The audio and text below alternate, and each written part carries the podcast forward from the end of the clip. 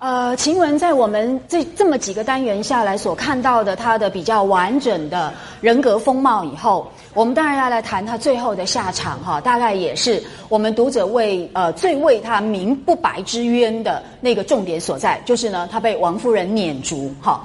那这件事情呢，事实上牵涉到很多无辜的人都变成替罪羊。那当然，呃，包含王夫人啊，尤其是这个袭人啊，都被当成是提供王夫人情资，那用来撵逐情人的这个罪魁祸首。哈，那就这个来讲呢，诶，我这边实在是有话要说哈，因为我对《红楼梦》真的非常的熟。那么熟的意思不是说那些情节我很了，呃，很呃都能够了解而已。事实上呢，真的都是经过仔细分析。所以，我们现在简单先归纳一下哦，在晴雯被撵逐，而后来因为他那时候正在生病，哈，所以后来就导致他的死亡。那这样的一个呃逻辑归因，很容易就认为撵逐他的人就是呢，诶，逼死晴雯的刽子手，这是我们一般人很常见的。可是各位，单单就这一点，我很希望你们要逻辑清楚、层次清楚。今天我撵逐你，跟你出去之后因为生病而死。这是两回事，你们要注意哦。你的死不能够归账在我头上哦。固然可能可以有一些情况是有所谓的道义责任，可是第一个，王夫人并没有这样的道义责任。好，我的意思就是说，我们可不可以仔细先分析一些我们在思考的过程中，事实上混同了哪些东西？好，比如说我们会错误归因。好，那么怎么样的错误归因呢？在晴雯被逐的这件呃悲剧上面哦。一般常见的是说，呃，晴雯是出于那个高等仆妇，哈，主要就是那个王善保家的残害，然后还有王夫人的欺压，哈，还有呢同才的竞争排挤，大概呢就是我们呃可以看到的读者的三种解释，好，就是晴雯为什么会有这个悲剧下场，那大概就有这一些。那么实际上呢，我仔细思考过，哈，我认为这三种归因。都不能成立，好，都不能成立。首先，第一个就是高等仆妇的残害，这个我们已经讲过，强调很多次，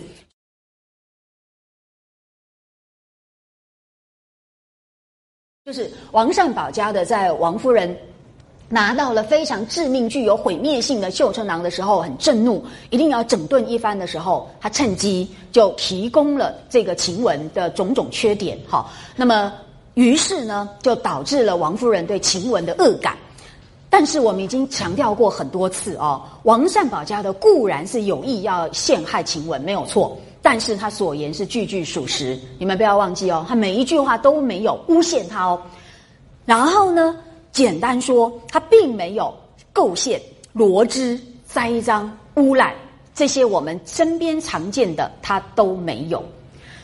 我在这里实在是忍不住要感慨，真的很多人都在说《红楼梦》里面讲的是复杂的人际关系、勾心斗角、好各种角力，然后呢多么阴暗或什么什么之类，好像都把呃《红楼梦》里面讲成是呃这个是非常不堪哈这样的一个复杂世界。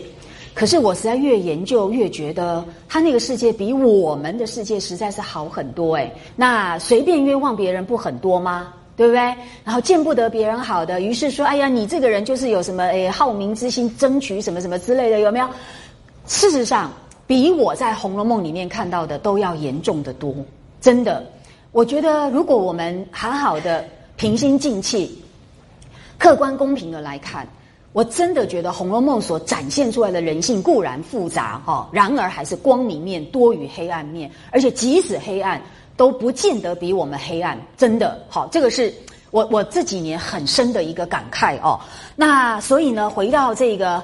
呃，对于晴雯被逐的这个归因，好，你说是高等仆妇的残害，我认为这不能成立。最主要的一点，好，除了说王善保家的所言句句属实之外，还有一个非常关键的因素在哪里？你们有没有注意到，当王善保家的对晴雯的个性做了一番描述之后，王夫人是不是猛然想起她上个月所看到的那个什么水蛇腰、削肩膀、眉眼儿有些像李明妹妹的，正在那那里骂小丫头，有没有？他说：“我心里很看不上狂样，那个狂样子。”他说：“现在听起来，想必就是他。你要注意，如果不是晴雯在人家的脑海里先留下这样的一个呃很不堪的印象，王善保家的能够残害得了他吗？不行啊！就这样子来讲，没有先前的那个呃很深的恶劣的印象，王善保家的这些句句属实的描述，不会产生杀伤力。那所以归根究底，关键不是还是在于晴雯自己吗？那我们之前也花那么多时间在谈晴雯为什么是被叫做狂样子是有原因的，因为她比真正的主子以及所有其他的上位者都更要来的对下人凌厉好的多。那这个当然是狂样子嘛。那加上说她被叫到王夫人面前的时候，是不是又是个浪样儿？有没有？那狂加浪这两个刚好又是王夫人的底线，晴雯知不知道？知道啊，他不是说这个众丫鬟都知道王夫人最厌恶言轻语薄、乔装艳饰，有没有？所以晴雯是不是不敢出头，没有十分装饰就来到王夫人面前？结果看在人家眼里还是过分装饰的浪样儿，你怎么能够怪别人呢？这是你们大家都知道的主子画下来的底线呢。那狂加浪。这两个刚好又是王夫人的地雷区，那金钏不也是因为这个原因被撵逐的吗？所以我觉得你怎么能够怪王夫人呢？所以下面这个就是我们要谈的哦。王夫人根本没有欺压晴雯，事实上，她作为一个女家长，她本来就有权利，有高度的人事管理权。他要留下谁，不留下谁，他是完全有绝对的权利的。好，所以你们说他欺压，我真的觉得你太不公道。你作为一个主管，你当然有权利要来取舍你所聘用的人。更何况，我们今天的主管在人人平等的情况底下，他要不要聘他的职员，都不是为了让他来享福才聘用他的吧？对不对？那为什么在一个等级制的一个社会里，一个有生杀予夺之权的这个上位者，他可以？不聘用他想想要呃这个，他可以不聘用你所喜欢的人呢？这个这个是非常奇怪的一种现代读者的偏私哦。只要你喜欢，好像全世界都得对他好；只要对他不好的，通通是坏人。这是很奇怪的、很很简单的、很幼稚的一种心理哦。那不要再像我们五六岁的时候看《科学小飞侠》哈，一定要有个恶魔党哈。这种心态真的都很幼稚，可是好奇怪，有很多人到了五六十岁，还是用这样一个简单的黑白二分法在看世界，这是一个很特别的一个现象，是我们应该要反思的哦。何况我们回到王夫人的这一个脉络里面来，事实上王夫人一直都不认识晴雯，对吧？虽然这蛮奇怪的，哈，因为晴雯是谁给宝玉的？贾母，那结果王夫人竟然不认识晴雯，这真的是。确实是值得推敲，不过小说家竟然是既然是这样讲，你当然就要接受，这就是小说家要给你的各种基础，你就是要接受。你可以再去想为什么，然后你帮忙想到合理的解释。但是呢，这个不是我们现在要说的，我们现在谈的是，一直到第七十四回，好，他事实上是在没有成见的情况底下，他目睹晴雯骂小丫头而留下恶劣的印象，有没有？那时候他还根本不认识晴雯，他只是有这么一个人，怎么这么狂哦，这么这么，呃，这么的凶狠哦。那他事实上心里面很不喜欢，可是他事实上不知道是谁，所以必须说他对晴雯根本是没有任何成见的。那只有说啊，在后来呃把呃叫人把晴雯叫来以后，那么面貌恰相吻合，然后又注意到呢，他事实上很女很有女性风情的装扮，结果呢？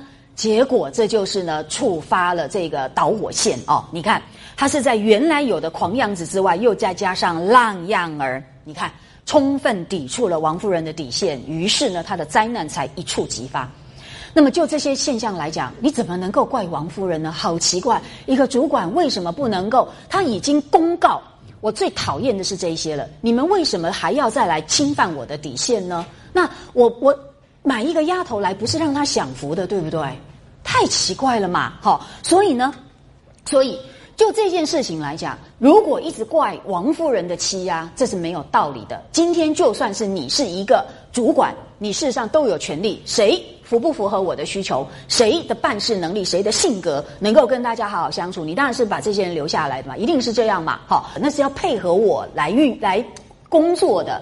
我不是请你来享福的，你知道吗？哈，所以当晴雯被呃王夫人发现这个人实在是不适合我们的家风，对不对？根本不符合我们家这个家庭运作的原理。他来这里简直比主子还嚣张的时候，他当然不喜欢他嘛。加上他的浪样儿，是不是又有一种诱惑力，对不对？固然他没有做任何的举止，而不我们也讲过，他没有做这些举止，只是因为没有必要。反正他就会当姨娘了，何必再做那些事情而已。那么王夫人。觉得这个人是有威胁性的，好，所以呢，他才在各种考虑底下，他事实上就把他撵出去，哈，加上他当然也非常生气，所以我的意思就是说，我们要不要公平的来思考各方人等他们的立场，他们所想的合理的、合情的、合法的原因，而不要只偏执在你喜欢的人身上哦。你喜欢的人事实上也会犯错，对吧？好，真的情人眼里出西施啊！我们要努力去除的就是这样的一种不自觉的人性的盲点哦。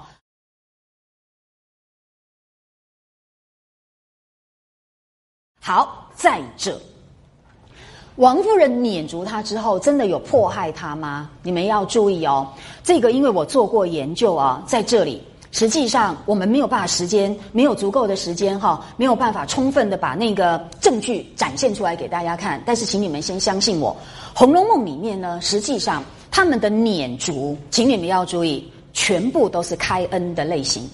真的，这里我也是一个在一个很很独特的一个研究之下哦，然后呢，发现到很多的证据，统合起来看，才也为之改观。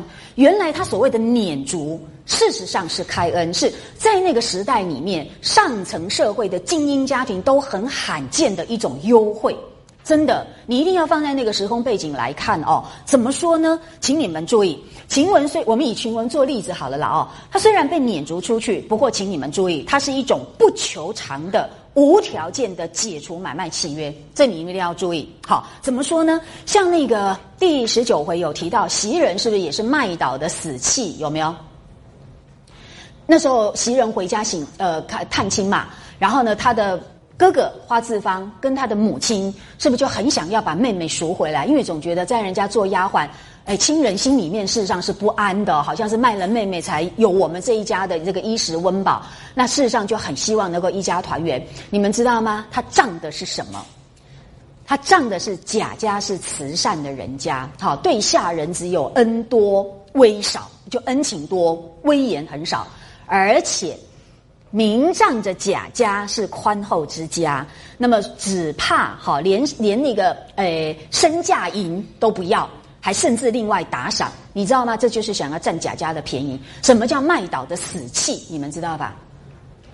这个在那个清代哈，他们是有法律的。卖岛的死契就是说，它是卖断的，但是这在清代里面叫做红契。契是契约，是红契。红契的意思就是说，那还要到官方去认证、去盖章，表示说你真的是完全人身是属于这个主家所有。好，另外一种叫做白契，白契就是没有再去盖红印啊，就是官府没有认证过，那你们私下就有可能买卖以后，将来还可以赎身的，懂这个意思吗？袭人是红契，是卖倒的死契，可是你看花家的人就要仗着贾家是慈善之家。不但呢要把妹妹可能就无偿的就可以呃这个求回来，说不定贾家的恩情还会再多赏银子给他家，人财两得。有没有注意到？人家也是在打这种如意算盘，而前提是因为贾家很宽厚，好不好？所以呢，你们先了解这一点，然后请你们仔细在真正的一方面很勤奋、很用心，二方面很公正的阅读，你会发现。《红楼梦》里面，凡是被撵逐出去的，全部都是这一种开恩性质，就是无条件解约，而且我还奉送银两给你，让你恢复自由。你能够把这个撵逐叫做凌虐吗？这个实在是太好笑了！哎，你是卖断到我家是要一辈子做奴隶的呀？我现在让你就呃不用付赎金就可以回去，凭什么说这是贾家在残害这些人？这完全是颠倒哎！这个不公正到了完全没有是非耶，这个是我觉得一直很奇怪的。我们读《红楼梦》为什么有这么多莫名的这样冤枉人家的地方而不自知哦？这是非常值得我们读者好好醒思的地方哦。所以，包含其他还有很多开恩的情况啊。还有一个最有名的例子，我以前讲过，是不是就是赖大的儿子有没有？他一落娘胎包，不就被开恩放出去吗？哎，你们知道这个叫家生子？家生子在清代的历史里面就是要世世代代为奴的哦。可是贾家让你们第三代就可以开恩出去，变成良民，而且还靠着贾家的那个人脉，是不是也让他当上一个地方官？家里还有缩小版的大官员，这不是开开恩，这不是呃宽厚是什么呢？好，这个我真的希望大家一定要调整观念，你不要用你自己的成见，而且这个成见是建立在很奇怪的一种情绪上面的哦。所以。晴雯也是，他不是赖大买来的吗？买来的这个有可能是白气，也有可能是红气。可是无论是哪一种，贾家都没有要求偿，对吧？我就让你回家去，哎，那你怎么可以说这是在欺负一个弱势者呢？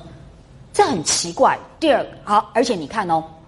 第七十八回就提到说，王夫人就对贾母报告说：“哎，她生病了。好，事实上那时候晴雯确实在生病。然后他也说啊，他就做主就让她出去了。那么就让她养病。他说若养好了，也不用叫她进来，就赏她家配人去也罢了。请你们注意这句话，这也是所有对于女奴哦，年轻女奴的开恩最常见的一种方式，就是赏给你家的人，你们自由聘嫁。”你不觉得这不是我们一般人也求之不得的吗？如果留在贾家，请注意哦，如果你不是姨娘的话，你只有一条出路是什么？就配小厮啊，连鸳鸯都不例外啊。那配小厮是主子决定的哦，你们要注意哦。只有一件事情很有意思，就是贾琏那个时候呢，呃，王熙凤的陪房哦，他们不是看上了那个彩霞，好。然后呢，就旺儿啦，就是旺儿的那个呃，他们看上了彩霞，可是旺儿的儿子又丑又吃喝嫖赌哦，所以彩霞很不愿意，而且彩霞自己是不是喜欢那个贾环，对不对？可是问题是，这不是你当事人能决定的哈。那旺儿因为他是陪房嘛，于是呢，他就等于有点仗势哦，就去求王熙凤说：“那你可不可以就只配那个彩霞给我儿子这样子？”那就那王熙凤当然还是要看贾琏的意思，你不要忘记，不要忘记哦，贾琏才是真正的一家之主哦。那。贾琏呢，就就既然他他觉得这种小事就是你们自己决定就好了哦。可是你看他说什么话？他说，虽然我是这么说，好，就是说就让彩霞就诶去配给那个呃旺儿的儿子哦。然他下面有一段话说的非常好，他说然这事也不可太霸道了，你还是呢要请他家的老子娘上来哈，好好跟他们说一下这件事情不可以霸道。你不觉得贾家真的很宽厚？意思就是说，我虽然有权利做主，好，就呃只只配这样的一个婚配关系，可是还是要让家长参与，让家长同意，好，我们不可以霸道的就直接决定。了解意思吗？就是说，贾家真的在他可以动用他的权利的时候，他还是希望能够尊重当事人。这个是《红楼梦》里面事实上处处可见。好，这个是贾琏的一段话，所以我真的非常希望。呃，大家是不是可以好好的、很公正，然后很用功的阅读《红楼梦》？不要老是套一个你不知道从哪里来的成见。好，贵族就是会仗势欺人，然后贾家就是什么什么之类，好奇怪哦！明明他讲的就不是这样哦。好，所以除了这一种呃留下来配人之外呢，开恩的方式就是赏给你家里的人，你们自行呃婚配，好，自行婚娶。所以你看，晴雯是在这样的情况底下被撵出去的，说。一般来讲，一般来讲，假如你真的是在呃一个很苛刻的主人家呃为奴，那么现在呢，让你恢复自由，回到你家去去嫁给你们自己的家庭自己选择的人，你不是应该欢天喜地才对吗？不是吗？用人情市场不是这样吗？可是为什么你反而骂贾家呢？好奇怪呀！贾家给你的是一般奴隶都梦寐以求的待遇哎。结果我们的读者拼命在骂贾家，真的好奇怪。那为什么晴雯死都不肯出去？就是因为在贾家实在太好了，对不对？还可以当姨娘。你们有没有考虑过这些现实因素呢？那为什么你喜欢的人有这种现实的考虑，有想要过好生活的这种，其实是人都有的一种基本欲望，你就把它赞美的一塌糊涂。好，那对于那种已经做到一般主子都很难做到的，你拼命偏呃偏偏一直用石头打他，这是为什么？这是非常奇怪的，我们读者要反省的一个心态哦。所以。请注意，以王夫人的所作所为，以贾府应有的权利而言，她真的是一种非常优厚的开恩，而且撵逐出去之后，来，请各位注意一下，她也没有没收她这么多年，呃，她这六年来在贾府所得到的各种优厚的赏赐哦。你看，当她的死讯传来的时候，王夫人闻之，便命赏了十两烧埋的银子。你们知道十两有多少啊？十两不就是可以让刘姥姥家过半年，对不对？哎，他他也是给一个很优厚的丧葬费用，哎，好，然后呢，再算了一下，晴雯死后剩下的的遗物有哪些？这也是很令人吃惊哦。他的衣物包含衣履簪环，约有三四百斤之数。你知道衣服？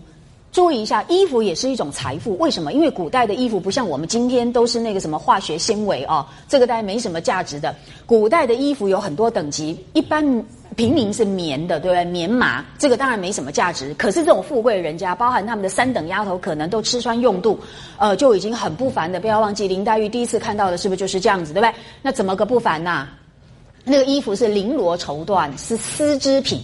这个都是高价的物品，知道吗？到市场上都可以换一一笔钱回来的哦。同样的，鞋子也是。那簪不用讲了，簪是女生的那个首饰，有没有金银珠宝？再来呢，环就是呢各式各样的首饰品哈，包含那个手环、呃这个项链之类的，这些都是高价的珍贵物品。好，所以换算起来，它有三四百金之数。什么叫三四百金？各位要学哈，各位要学。什么叫三四百金呢？这个很麻烦哦。这个数字有两套系统可以换算。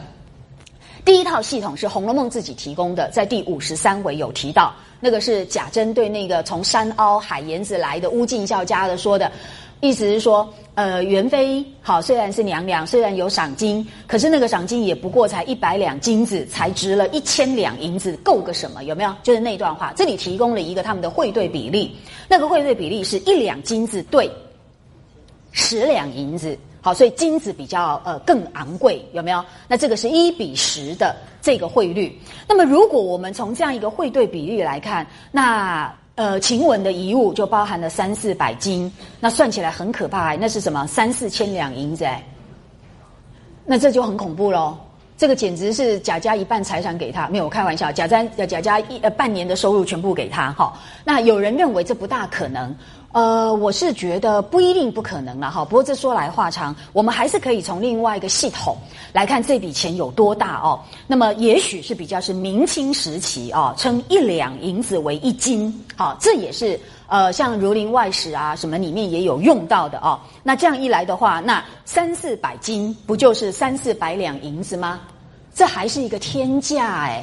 我们换算一下好不好？刘姥姥一家人是不是用二十多两就够一年，对不对？那三四百斤可以让刘姥姥一家过几年呐？是不是就可以十几年，对不对？啊，那十几年可以衣食无忧，哎，多快乐啊！我们现在那么辛苦的工作干什么，对不对？哈，有这些衣履三环就好。那这是天价哎！晴雯，她在贾府才待几年呐？啊？在那个《芙蓉女儿蕾》里面有提到嘛，她不是什么呃，这个她呃，这个呃，美丽的这个晴雯哈，这个芙蓉女神，那么降临卓氏是不是有十有六年，对不对？就是十，他是十六岁，可是，在另外一个地方，作者描述他是十岁的时候被赖大家呢买进来，对不对？所以十有六年有基，就是呢不满十六年，那扣掉十岁，他只有五年多的时间，五年多的时间，他的穿。他的带穿戴，既然竟然就可以到三四，至少三四千呃百两银子，你不觉得这实在是很夸张吗？对不对？何况哦，何况我提醒大家注意哦，这还是有形的资产，这可以留得下来的。他一天三餐吃的是什么？是不是就是呃山珍海味、锦衣就锦衣玉食？锦衣可以留下来当遗物，玉食吃进去消化掉了看不见。可是那都是贾家日常对他们非常优厚的待遇。晴雯临死以前，宝玉看着他那样口渴到连那个有腥膻之气、只有茶的颜色而没有茶的味道的那个茶，如同甘露喝下去，他感慨什么呢？他不是感慨说往昔那样好茶，他还有不如意之处，今日这样有没有？他平常喝的多好，六安茶对不对？虎丘茶，什么龙井什么之类，他平常是喝这样的东西。那饮食这些更不用讲了。你知道他这六年过的真的是仙境般的生活，好，那这也难怪啦，真的。仔细去看，不但晴雯、袭人他们都表示过死都不肯出去，其他很多人都不愿意离开贾家，包含在那个呃老太妃轰逝的时候，那么朝廷是不是禁止要养呃班戏班有没有？所以这些女尼们通通都要呃捐钱，那贾家也要让他们出去，可是是不是有一大半都不愿意出去？有没有？他们宁可留在贾家，原因就在这里哦。所以呢，从这样一个角度来说，好，从这样一个角度来说，王夫人。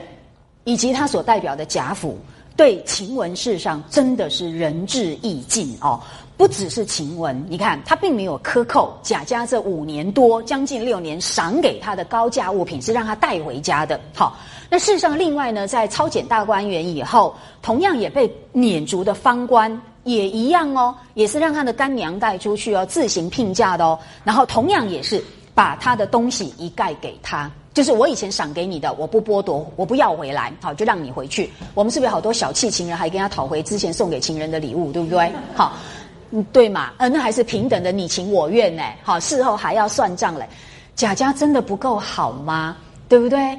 我真的觉得我们要不要公平一点？好，还有人竟然批评说，怎么可以用现代主管的立场来衡量？当然可以啊！现代主管跟他的属下是平等的，是法律保障的，我们都有这种上下关系，都有权利义务，你就更可以凸显出这一种。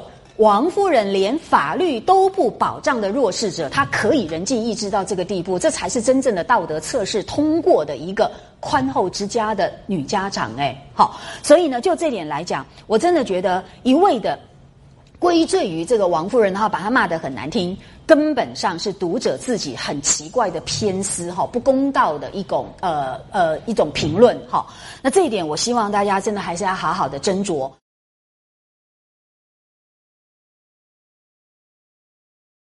我们要来看第三个，对于晴雯撵逐的归因是同才的竞争排挤。那当然首当其冲的就是袭人。哈，那就这点来讲呢，呃，读者其实也不完全是无中生有。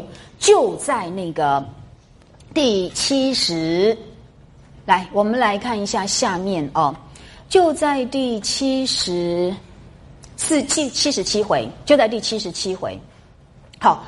那么晴雯跟四儿等等，好都已经被撵了。那然后宝玉就非常的难过哦，然后呢就在呃就在呃感伤，然后呢就在说这些人其实都没有不好啊，为什么会受到这样的一个下场啊？你看呢，晴雯呢？他就对袭人说：“晴雯也是和你一样，从小儿在老太太屋里过来的。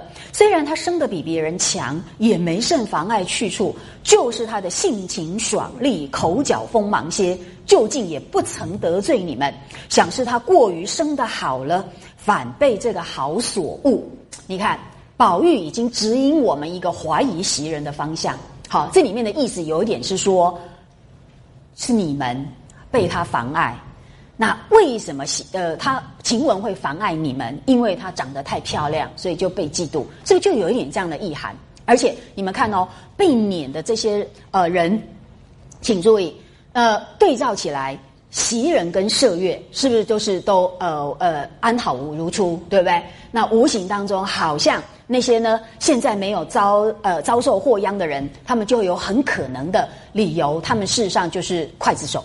那所以呢，你看哦，这个呃袭袭人，他实际上也感受到呃宝玉这个话之中的某一种怀疑的意味哦。那请看袭人是呃细揣此话，好细细揣摩宝玉所说的这个话，好似宝玉有疑他之意。那结果呢，反而不好再劝了哦，因为你已经被人家怀疑，你再劝是不是就有点无力？此地无银三百两。好，那所以他下面的话就只好改先更张说，那或许我们。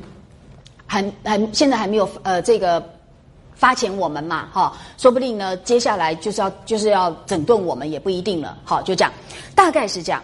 那所以呢这番话确实有很多的读者就把它当做是一个袭人是呃导致晴雯被撵逐的一个罪魁祸首哦。那我觉得这段话你这样的理解事实上是不公道的，这段话是不你这样的理解是不公道的。我我呃等一下还有更。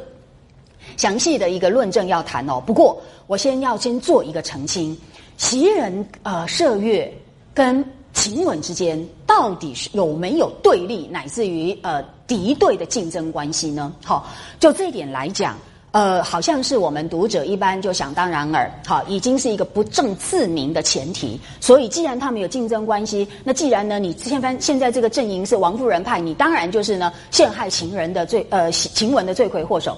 这种逻辑事上呢，都非常的粗糙，哈，是经不起检验的。怎么说呢？我觉得必须说，客观来讲，怡红院的丫鬟们之间根本上不是敌对关系，也没有竞争关系，他们事实上是同一阵营的呃这个姐妹关系哦，他们彼此甚至是互相掩护、互相帮衬。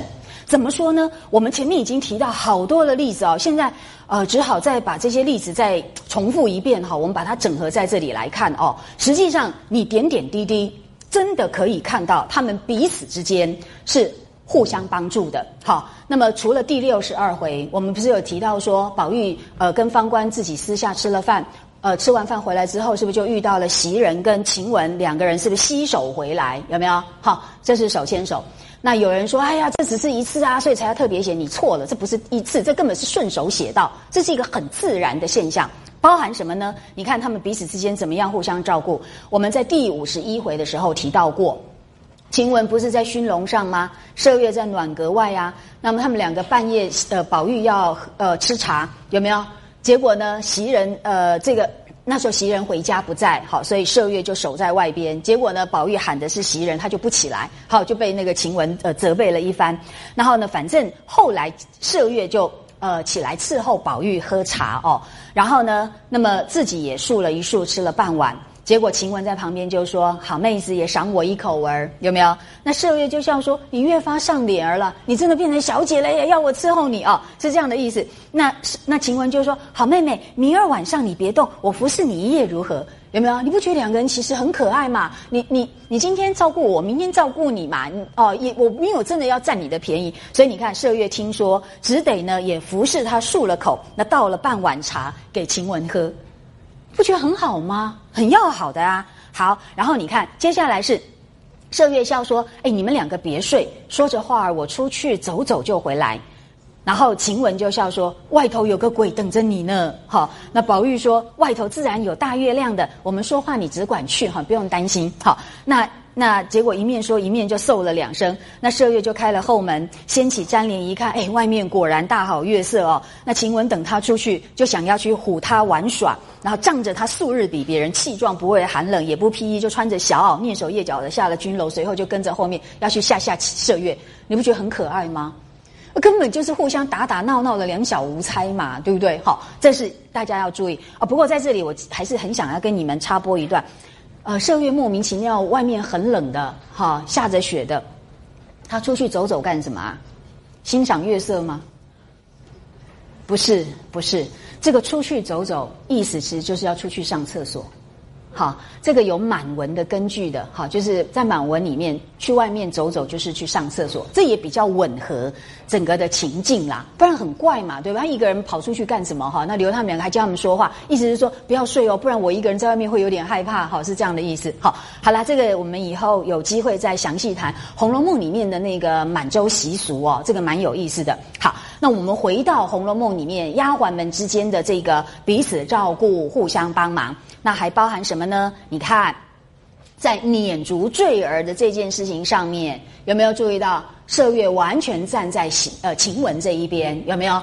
他呃，当他自作主张假传圣旨，把这个坠儿撵出去的时候呢，那那么宋妈妈她就知道说，哦，镯子这件事情东窗事发，可是她觉得按照规矩哦，按照一套做事的方式。他就说：“虽如此说哦，也等花姑娘回来知道了再打发她，因为袭人才是这里面的最大的丫头。好，她领的钱事实上比晴雯还多哦。那晴雯就假传圣旨啦，他就说宝宝二爷今儿千叮咛万嘱咐的什么花姑娘、草姑娘，我们自然有道理。你旨意我的话，快叫他家的人来领她出去。那麝月就帮助晴雯，你看他并没有说晴雯你怎么可以这样越俎代庖，你怎么可以逾越分际？没有。”他竟然是站在晴雯这一边呢，所以他说：“哎呀，这也罢了，早也去，晚也去，呃，带了去早清静一日，有没有注意到？他是支持晴雯的。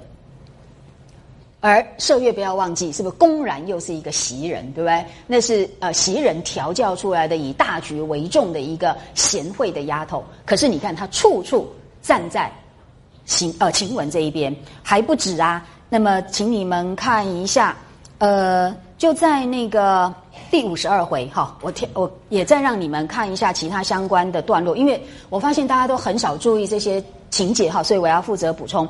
第十五五十二回就是晴雯感冒卧病嘛，好那一段也蛮精彩的。然后呢，宝玉因为记挂着。呃晴雯袭人，他就先回到园子里来。到了房中啊，药香满屋，一个人影都见不到。只见晴雯呢，一个人卧在炕上，那脸面烧得绯红哦。他就伸手摸了一摸，哎，真的是烫手，表示晴呃晴雯发高烧。他忙又向炉上把火把手烘暖了，才伸进被子里去摸了一摸哈晴雯的身上，也是火烧。好，就表示他事实上这个呃这个病症的来势汹汹，那宝玉就不忍啦。你看哦，他就有一点抱怨哦，他就说别人去了也罢了，对吧？就别人离开你，丢下你这个病人不管也算了。麝月、秋纹也这样无情，各自去啦。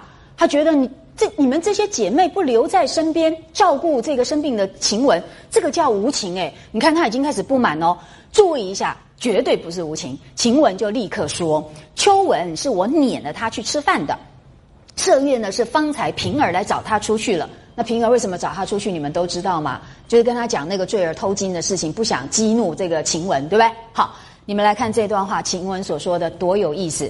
他说：“秋纹是我撵了他去吃饭的。”这个“撵”字当然也很有晴雯的呃招牌语言的风格了哈，都都很重啦。但是呢，在他很重的话语底下，是很温暖真挚的感情，是什么意思？什么叫秋文是我撵了他去吃饭？意思是说秋文就在他身边照顾他啦，不肯去吃饭呐，所以我得把他赶去吃饭呐。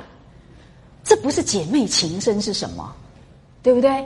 那麝月也是刚刚好，刚才平儿来找他出去，否则这两个人是不是守在他身边照顾他的？你说这不是姐妹情深是什么呢？哈，请注意这段情节。然后呢，我们刚刚还同一回有看到啊，当那个诶撵了这个坠儿出去的时候。跟那个坠儿之母之间是不是有一番唇枪舌战？然后被坠儿之母抓到他的画柄，有没有？所以你怎么可以直呼其名？那那个时候呢，是不是就是麝月好出来帮晴雯讲话？有没有把他的这个失言转化成为非常合理的一个呃一个说法哦？所以呢，你看还对那个呃坠儿之母说：“你们这些人，好成年家只在山门外头混，怪不得不知我们里头的规矩，有没有？”还很尖酸刻薄的说，呃，有什么分正话？好，你你先带着你女儿走，等你回了林大娘叫她来找哈。家里上千的人，你也跑来，我也跑来，我们任人问信还问不清的。说着就叫小丫头拿着擦布擦地的布来擦地，意思就是说你们站进来把我们的地都弄脏了，懂意思吗？所以你看，这个完全都站在晴雯这一边，帮他把话说的很完美合理，然后呢，作践这些婆子们。好，那就这一点来讲，你们不觉得这真的跟晴雯是同一阵线吗？好，所以呢，所以加上说晴雯呢，她在第五十八回，呃，这个要去这个呃，等于说要去搓那个坠儿的手，有没有？然后自己非常的愤怒的时候，那晴呃麝月不也是敢怕他加重病情，所以把他按下来，叫他不要打，等好了再打再骂，有没有？这些通通你们呃放在一起。都可以发现，实际上他们是感情非常要好，而且根本上是同一阵线。好，我强调的是这一点哦。然后呢，各位再看一下最温馨的一段例子，就是第七十回。好，我们以前也讲过。好，那一天清晨，宝玉才刚刚醒来，外间房里就叽叽呱呱笑声不断，有没有？为什么？一群人滚在一起喝歌之养，对不对？好热闹的一段哦。那袭人就对醒过来的宝玉说：“你快出去解救晴雯和麝月两个人，按住温都里那。温多里那就是那个方官。”在那个按他的歌之，就是瘙痒。那宝玉听了，忙披上灰鼠袄子出来一瞧，只见他三个人被褥都还没有叠起哦，真的刚刚才睡醒，大衣也未穿。那晴雯呢，就穿着那个呃葱绿怨绸小袄，你看绫罗绸缎哈，然后披着头发骑在雄奴身上。那麝月又是穿着什么什么，在那里抓雄奴的歌呃乐之，有没有注意到两个人联手对付一个？好，所以他们都是同一阵线的哈。那雄奴呢，仰在炕上，穿着撒花紧身儿，两脚乱蹬，笑得喘不过气来。那宝玉忙上前笑说：“两个大的欺负一个小的，等我来助力。”好，说着也上床来烧那个晴雯的歌枝。那晴雯触痒，就笑得忙丢下雄奴，就跟宝玉对抓。那雄奴当然已经分出去压力，所以趁势又把这个晴雯按倒，就向他勒下抓动。你看，就大家玩成一团呐。那齐人当然个性上不会加入这场混战，哈，就在旁边做壁上观。可是他就笑着说：“仔细冻着了，就怕他们冷到了，好，就叮咛他们玩也不要玩的太过火，哈，小心生病。然后呢，看他四个人裹在一处，倒好笑。你不觉得真的是一个很温馨的一个女儿国吗？哪里有一丁点的什么敌对啊，什么较劲角力啊？这些话是不是言之过甚？是我们作者呃读者自己投射进去的呢？也因此，我们要回到一段非常重要的情节，就是呢，呃，就是第三十一回。晴雯不是折断了扇子吗？对不对？然后呢，把宝玉呃大大的激怒，有没有哈？连这个好好先生都终于受不了这个人，就就要一意的要回呃王夫人，然后呢把他给撵出去，有没有？你们要注意哦，宝玉那时候是吃了秤砣铁了心哦。好，那么根本上的就是已经坚持一定要去回了。你们知道这时候是谁救了晴雯？啊？为什么你们不？为什么我们的读者不注意这一点呢？好。只看前面晴雯跟呃袭人之间的呃这个一番言语上面的交锋，而没有看真正关键的后面的这个部分。这个后面的部分是什么呢？你看，当他夹枪带棒，那么袭人好意来劝，他是把他讲的很难听，有没有？袭人都受不了，就说你到底是在跟谁？呃，这个呃。不平，你如果是跟二爷呃不和，你犯不着这样子跟我讲话。你如果只是怨我，你也不要这样跟二爷讲话。到底在干什么？不过是好意劝开的大家，你这样子寻晦气到底干什么？所以我就不讲了，你继续讲，他就走了，有没有？就到外面去了。然后剩下的晴雯跟宝玉之间，那宝玉已经气坏了，所以他说我就是要去回夫人，你这样子闹我受不了。所以你看，宝玉说我何曾经过这么个吵闹？一定是你要出去了，不如回太太。打发你出去吧！说着站起来就要走。你看袭人都已经要离开现场，他已经忍受不了晴雯这样子的嚣张霸道。可是他一听说宝玉要去回太太，把袭呃晴雯撵出去，他立刻回身把他拦住。好，然后就笑说：“你哪里去？”好，宝玉说：“我要回太太去。”袭人就笑说：“好没意思，你认真的去回，你也不怕臊啦。就算是这个晴雯真的想要离开，你也等把这个气下去了。好，就是大家都心平气和了。等到将来无事的状况，好，那平常说话儿再回了太太也不迟。你这会子急急忙忙当做一件正经事去回，那你不是要太太犯疑吗？”太太一定会觉得很奇怪，你干嘛突然之间怒气冲冲的要把晴雯撵走？那一定有什么事嘛？那追究起来大家都不好哦。那宝玉就说了：“太太必不犯疑，我只明说是晴雯闹着要去的。”那晴雯就哭啦，她说：“我多早晚闹着要去了，然后生了气还拿话压派我，只管去回，我一头碰死了也不出这个门你看。他跟袭人是不是完全一样，死都不肯出这个门，对不对？可是为什么有人就因此把袭人骂得很难听？说你看看，你看看，就是因为贾家吃穿都跟主子一样，也不招打木骂，所以他就眷恋了贾府，就把呃袭人说的很势利、很难听。可是晴雯也一样啊，他也不想出这个门呐。那我们的标准是不是双重了呢？好，这就是我提醒大家注意的。好，所以当呃袭呃晴雯哭说：“我一头碰死了也不出这个门。”那宝玉就说：“那这也奇了，你又不去，你又闹些什么？我经不起这么吵，不如去了倒干净。”说着一定要去回。你们要注意，到此为止，晴雯的命运事实上是注定的了。她事实上就是要被撵出去，而且是宝玉撵的，好不好？但是谁让她的这个命运峰回路转？大家要不要思考这个问题呢？事实上，晴雯的命运。刚刚好是袭人救的，好，所以请看，袭人见拦不住，只得跪下了。然后呢，碧痕、秋纹、麝月等等众丫头见吵闹，本来都鸦雀无声，在外面看情况、听消息。那这会子听见袭人都跪下央求，他们通通一起进来，都跪下，好，就都在为。呃，晴雯求情的意思哦。那宝玉看到这样的阵仗，连忙把袭人扶起来。哎，晴袭人都跪下来了耶，他何曾下跪过？哈，所以宝玉实在觉得承担不起，也实在是非常的感伤，所以把他扶起来，才叹了一声，在床上坐下，叫众人起来，然后向袭人说：“叫我怎么样才好？这个心即使碎了，也没人知道。”那说着呢，就滴下泪来。那袭人见宝玉流下泪来，自己也就哭了，因为都很感伤。那各位不要只看前面半段好不好？我们看这一段，你仔细揣摩，这里面袭人真是一片好意。他为什么要用下跪来救他的敌人？你们真的想一想，你会愿意下跪去救你的敌人吗？不可能啊！被撵刚好，对不对？不不用落井下石啦！你你只要什么都不做，在壁上观。你的敌人就灰飞烟灭，从此在你眼前消失，这是多么大快人心的事情，对不对？不是吗？公平的去想，哈，连我们自己，我们呃努力做君子，不想要对那些平常对我们呃说坏话、放冷箭、好呃抹黑、呃栽赃的人说任何坏话。可是这样的人，如果他因此受到报应，我们是不是大概也觉得蛮公道的，对不对？好，我们不会再去下跪去求情吧？我想这几乎不可能。所以各位，请想一想，如果齐人真的有心要残害晴雯，这是一个大好机会，而且不费吹灰之力，对吧？所以从逻人性的逻辑，从道理来讲。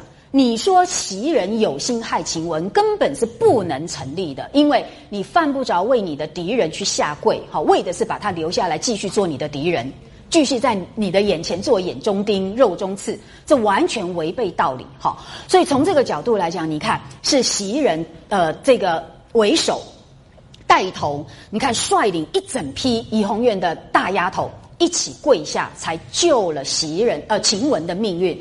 你怎么可以说他们之间有什么敌对或者是什么什么，呃，案例里不好的这些心思或者是行为呢？这真的是莫名其妙的读者的偏私哦，所形成的一种不知道为什么非常流行、根深蒂固的一种偏见。可是这一段话，我真的希望大家好好的领会，这里面真的只有姐妹情深哈。所以真正遇到关键时刻，他们都是伸出援手，好吗？而且要请你们注意，这是第几回？这是第三十一回，那么有一段非常重要的情节，被视为袭人告密啊，然后呢就跳跃式的连结，说那个袭人的告密呢所提供的情资，就到了第七十七、七十八回呢，导致了王熙凤呃王夫人的抄检大观园，这真的实在是非常荒谬的推论哈，这里面涉及到非常多的问题，我们等到下一个单元的袭人再说，而总之必须要注意。被呃抹黑为袭人告密的那段情节是发生在第三十一回之后，是在第三十四回。好，那么你想想看，如果你认为袭人有心残害晴雯，好，所谓的告密等等等等，这个不能成立的一个荒谬性在哪里？就是在于才不久前内几天前的第三十一回，他就有一个非常好的机会，不费吹灰之力就可以铲除晴雯，他竟然不做。然后还要等个几天之后，然后呢讲些闪闪烁烁的话，然后呢去陷害晴雯，然后呢王夫人这个又是一个健忘的人，然后他说不定就会把你讲的话忘记，然后呢你还期待这样一个健忘的人会记得你讲这个闪闪烁烁呃这个间接的话，然后有一天去害晴雯，你不觉得这实在是荒天下之大谬？好，这种逻辑真的是完全不通的，是一个读者有了成见之后，你才去穿凿附会，想尽各种办法建立出来的一种因果关系。这就是我们做呃读者很常见的一种呃心理反应，所以我的意思就是说，我们简单来讲，第三十一回就已经有一个大好机会，一个有心计、有城府的人，会竟然放过这一个不呃完全不费力就可以铲除敌人的机会，然后呢过了几天才去创造另外一个事实上很不稳固，然后呢有很多变数，然后呢其实是很难达到目的的一个机会。你不觉得这都是很奇怪的一个一个现现象吗？好，然而我们很多的读者都在呈现这个奇怪的现象。你不去考虑第三十一回，啊，偏偏在第三十四回做了那么多的文章，那为的是什么？好奇怪哦，为的就是自己的成见。好，那所以呢，各位好好的再把那个第三十一回呃仔细的阅读，真的放下你的成见，让。曹雪芹告诉你：好，每一个字都不要放过。然后呢，你也许就会看到不一样的世界哦。好，那至于袭人没有告密的各种原因，我们下一个单元会充分展现给你们看。真正给王夫人情资的人，让他在抄检大观园之后，从四儿到方官，那么有许许多多私密的那些对话被他所掌握，而作为他们撵逐的证据的提供者。告诉你们，非常的多，其中包含了很多名不见经传的无名之辈。真的，那个已经都有证据在小说里，只是我们的读者不晓得为什么就是我没有看到哈。那那我们就在那个呃袭人的单元，我们再详细来谈，因为那太有趣了，也同时可以让你们看到贾府的那个人际关系之复杂，跟他们生活运作之密切，到了一种几乎没有隐私的地步哦。那个跟我们现代人是完全不一样的一个世界了。好，那这个呢，我们就呃以后再说。那现在呢，我们再提供一个很有意思的。我们刚刚看到的都是袭人、麝月、秋纹、碧痕，哈，这些有名有姓的大丫头。你们知道吗？后来呢，怡红院的这个核心阵容里面有一个新加入的人员，那个人是方官。你们可以注意一下哦，连这个中途加进来跟我们分享同样的特权跟优越地位的人。既有的既得利益者，他们抱的是一个怎样的态度？那么我们上一个单元是不是有提到引用到芥川龙之介的鼻子？有告诉你们，通常对于那种哦越越级而从你的下位者变成跟你一样的同位者的那些人，人们是不是通常心里很不舒服？对不对？丧失优越感，然后对那个人反而会更加践踏，有没有？我们上次用这个袭人呃那个鼻子的这篇小说呃说明这个道理。可是很奇怪的是，在怡红院里面出现一个完全不一样的情况。那个情况就是方官，好，方官是不是在第五十几回的时候，因为要捐遣戏子们，然后他们是不愿意离开的，有没有就留下来，所以就被安排到大观园里面，就过着怎么倦鸟出笼、很逍遥的生活，有没有？好，然后就挑衣拣食，然后呢，这个不安分守礼者居多，有没有？哈，以上以示临下的。就是其中一个最主要的人，就是方官。那方官是分配到这个怡红院里面来的哦。你看哦，到五十几回的时候才加入到呃怡红院的核心阵容。那既得利益的晴雯、呃袭人他们的反应如何？跟他们对小红的反应不一样，这个就蛮有趣的哦。那请看，这是第五十八回，这里面有一段哦。那晴雯就看人家送来的那个餐盒里哦，有一碗火腿鲜笋汤。他就端了呢，来放在宝玉跟前。哇，宝玉便就桌上喝了一口，还说好烫。好，因为呢他很馋呐，有有火腿，他就很想想吃哦，所以呃就忍不住哈，还不嫌他烫，立刻喝了一口，那就烫伤了哦。那袭人在旁边就笑说：“菩萨能几日不见荤呐？就馋的这样起来。”好，那一面说，一面就忙连忙端起那一碗火烫的火水哦，火腿鲜笋汤，轻轻的用口吹，就是把它吹凉。结果呢，有趣哦！见到方官在旁边，哈，就递给方官，就笑说：“你也学着些服饰，别一味呆憨呆睡。”这一点不就告诉我们，这些戏子们被分派到大观园里，真的过的就是吃吃喝喝、睡饱喝足的生活吗？好，那所以袭人才说，你不要老是整天就是呆酣呆睡了啊，还是要学着怎么样服侍主子啦。那就叫他学吹汤，然后还提醒他口径轻着些，别别吹上唾沫星儿，万一把你的口水喷进去了，给主子喝，这可是蛮不敬的哦。然后呢，方官哎也接受这个教导，一言果然吹了几口。然后甚妥，好不错，学得很快。然后方官吹了几口，然后呢，宝玉这个人很体贴啦，他就笑说：“好了，仔细伤了气，有没有？都没有人体贴我上课这么久伤了气。好，好，你看宝玉真的好体贴入微哦，那才吹几口而已耶，哈，就说好啦，仔细伤了气。那而且你看接下去竟然说。”你尝一口可好了，意思说你尝尝看有没有凉了一点。那方官只当是玩话，当然啦，主子叫你喝他的汤，他觉得这这这这这太愉悦了，所以他就只是看着那个袭人等哦。那袭人就说：“你就尝一口何妨？”就是说，真的，宝玉是呃是真心的哈，就是大家尝一尝这个汤就更美味的意思哦。而且你看哦，接下来哦，接下来晴雯也笑说：“你瞧我尝。”他就示范给他看，好，然后说着就喝了一口，好，那方官见如此，他也敢了哈，自己也尝了一口，然后就说，嗯，好了，没那么烫了，那就递给宝玉，宝玉就喝了半碗，也吃了几片笋，那又吃了半碗粥，哈，他这一餐就算是解决了。你们有没有注意到，袭人跟晴雯是不是又是都很乐于帮助这个新来的人？有没有让他很快的融入到他们这个姐妹圈子里？有没有注意到？没有嫉妒，没有排挤。欢然接纳，然后你就是我们的一份子，有没有注意到？好奇怪呀！好，哪里有什么这个什么较劲，然后什么斗争不满，一点都没有。所以从这一点来说，我觉得。非常特别，更印证了怡红院的这一个丫鬟们之间，哈，当然是指的他们这一群哈人，他们事实上真的是同音阵营的姐妹淘。所以你说袭人、呃麝月等跟晴雯是对立的，彼此在较劲，好竞争宝二奶呃宝二姨娘的关系，这是不能成立的。相反的，他们好像是同一阵营的，也很呃欣然的接纳。刚刚加进来分享他们的特权的方官，这个事实上就蛮有意思的一个现象哦。